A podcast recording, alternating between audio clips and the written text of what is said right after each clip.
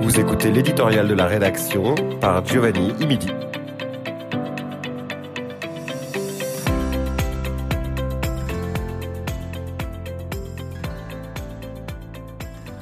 Puisse-t-elle guérir?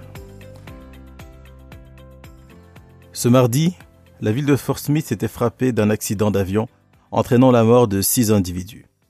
Nous gardons une pensée pour ces six personnes, mais aussi pour les blessés et pour le grand nombre d'endeuillés que le triste événement occasionne.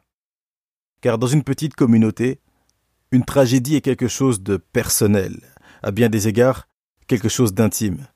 La tragédie part d'un événement et se propage chez le plus grand nombre sous la forme de blessures et de traumatismes pour celles et ceux qui perdent quelqu'un. Elle s'immisce dans l'histoire même de la communauté.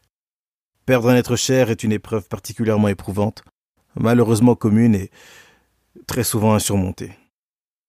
Dans une petite ville, une personne disparue est un drame pour la communauté entière.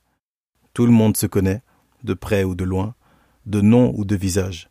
Tout le monde connaît quelqu'un qui connaît la personne et, ici, les onze passagers et les six qui ont perdu la vie.